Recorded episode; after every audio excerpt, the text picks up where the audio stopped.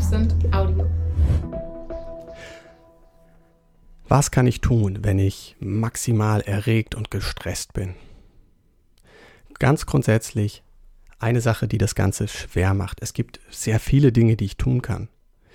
Aber häufig, wenn wir wirklich richtig festgefahren sind, richtig maximal erregt sind und so weiter, fällt es uns einfach nicht ein. Das ist ganz häufig äh, ein, ein erster großer Stolperstein.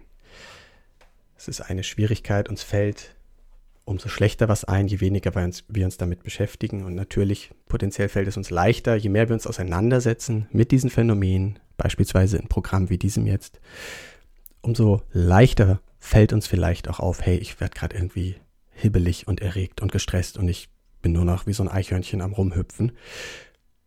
Was kann ich dann tun? So eine kleine Shortlist von Maßnahmen. Ein Prinzip nennt sich Name it to tame it. Benenne es, um es zu zähmen. Es ist eine alte Praxis aus der Meditation, kennt man das schon lange, aber es ist auch nachgewiesenermaßen äh, ein wirksamer ein wirksamer Ansatz, um ähm, den präfrontalen Kortex zu nutzen, um Erregung ein Stück weit wieder zu hemmen und zu regulieren. Dabei benennt man einfach das, was passiert. Sagen, boah, für sich selber individuell, leise im Kopf kann man das machen. Man kann es auch laut machen, muss man aber nicht. Oh, ich bin gestresst, da ist Stress. Es muss auch gar nicht bewertend sein. Einfach benennen und es wieder lassen. Sich einfach mal hinsetzen zum Beispiel hinhorchen und sagen, hey, meine Brust ist angespannt. Meine Hände sind ganz verkrampft. Ich denke die ganze Zeit, das wird ein Riesenfiasko morgen. Meine Brust ist angespannt. Ich denke, das wird morgen richtig, richtig schlimm werden. Und so weiter. Das einfach benennen, stehen lassen. Da ist Stress, da ist Angst. Was auch immer. Name it to tame it. Man kann das natürlich auch im kollegialen Setting machen. Das hat dann aber funktioniert einfach ein bisschen anders. Aber das ist häufig natürlich auch entlastend, das so altbekannte Gespräch, ne, das gute Gespräch mit einer Freundin, mit einem Partner, wem auch immer. Der Ablauf, wenn wir das für uns machen, ist dann quasi, ich bemerke, da ist was, ne, da tut sich was, ich benenne das und ich lasse es los. Bemerken, benennen, loslassen. Es kann immer wieder dasselbe auftauchen. Kein Problem. Es geht nicht darum, jetzt wie eine Maschine an- und ausgeschaltet zu werden, sondern mit der Zeit fällt die Regulation da häufig leichter. Bemerken, benennen, loslassen. Das ist eine erste Möglichkeit. Eine zweite Sache, die unmittelbar hilfreich sein kann, ist äh, mit der Atmung zu arbeiten. Da gibt es in unserem Programm die Türatmung bei der wir wie in einem Rechteck quasi atmen oder? und die Aufwärtslinien sozusagen nutzen, um einzuatmen, dann die Querbalken zu nutzen, um zu halten und dann wieder auszuatmen nach unten, halten, einatmen nach oben, halten und so weiter. Eine andere Methode, die im Tauchbereich ähm, bekannt ist unter anderem, ist die sogenannte Dreiecksatmung bei der ich wie bei einem Dreieck, das auf dem Kopf steht, sozusagen atme. Also ich atme nicht in vier Steps, sondern ich atme in drei.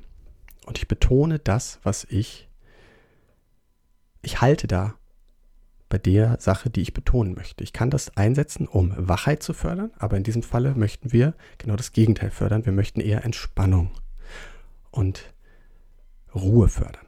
Das heißt, Ausatmung wird betont. Wie funktioniert das? Ich atme ein, atme dann, mache keine Pause dort, halte dann dort nichts, atme sofort wieder aus. Und ich halte dann, ich betone das Ausgeatmete. Das heißt, ich halte ausgeatmeten Moment im Todpunkt, im sogenannten. Also ich atme ein, atme aus und halte dann ausgeatmet. Ein,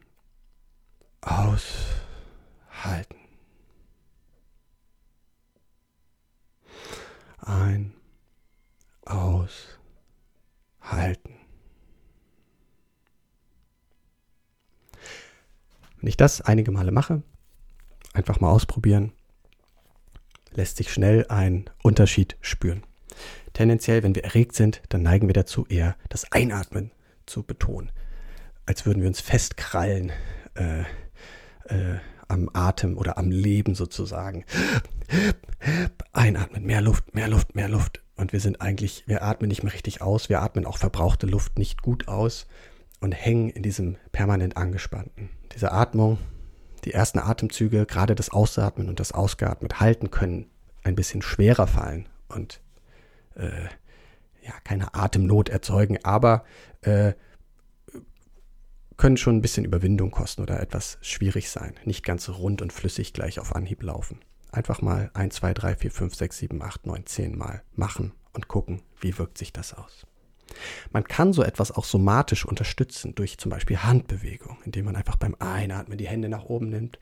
Man denke vielleicht an Qigong-Übungen, die man schon mal im Park gesehen hat oder sowas. Das kann helfen. Der Körper versteht sowas. Der Körper reagiert darauf. Ähm, einfach mal ausprobieren, was sich für einen gut anfühlt.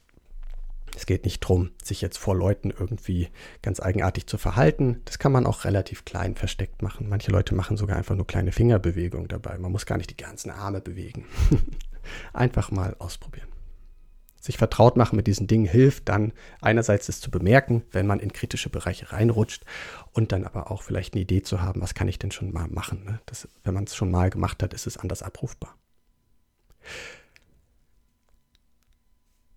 Längerfristig, Stress kann sich auch über längere Zeiten aufbauen. Es ist nicht immer nur was kurzfristiges. Stress kann teilweise über Wochen und Monate sich äh, ansammeln sozusagen. Da ist sehr empfehlenswert, zum Beispiel bei Führungskräften, die viel Stress durch Trans Transformationsprozesse oder ähnliches haben und vielleicht damit nicht viel Erfahrung haben auch. Ähm, beobachten wir häufiger, dass Personen in bestimmten Positionen dann dazu neigen, ähm, viele Themen, offene Themen mit nach Hause zu nehmen, mit ins Bett zu nehmen, morgens wieder mit aus dem Bett rauszunehmen, sozusagen.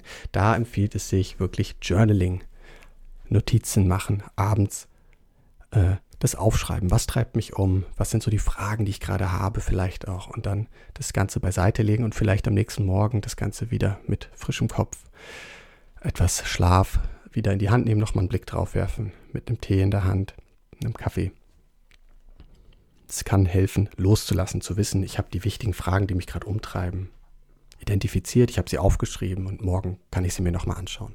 Ganz niedrigschwellige Maßnahme, aber viele Leute finden das sehr, sehr hilfreich. Ja, das waren drei Möglichkeiten, was ich tun kann, wenn ich merke, ich bin in einer ja, Erregung, im Feuer, Firefighting, äh, Stress. Also nochmal, name it to tame it, bemerken, benennen, loslassen. Erste Maßnahme. Zweiter Ansatz, Dreiecksatmung. Einatmen, ausatmen, halten. Mehrere Durchgänge machen. Eventuell mit den Armen, mit den Händen, mit Bewegungen unterstützen. Einfach mal ein bisschen ausprobieren für sich. Und dann das letzte, Journaling, Notizen machen, aber das eher für längerfristige Dinge. Man kann es auch machen für um aus der unmittelbaren Erregung herauszukommen, indem man zum Beispiel wirklich einfach einen Satz aufschreibt. Äh, es kann sogar was sein, was man irgendwo liest, was man dann einfach abschreibt. Da ist dann die Funktion ein bisschen ähnlich wie beim Bemerken, Benennen, Loslassen, dass man nämlich ähm, quasi im präfrontalen Kortex wieder etwas aktiver wird. Ne? Indem, okay, ich beobachte etwas, ich entscheide mich da, ich hemme da etwas, jetzt schreibe ich etwas. Das sind sehr ähm, ja, basale Prozesse gewissermaßen, die können auch helfen, grundsätzlich die Erregung einzufangen, aber Journaling in erster Linie auch empfehlenswert bei längerfristigen Dingen, wo Stress oder Unsicherheit über längere Zeit auch anhält.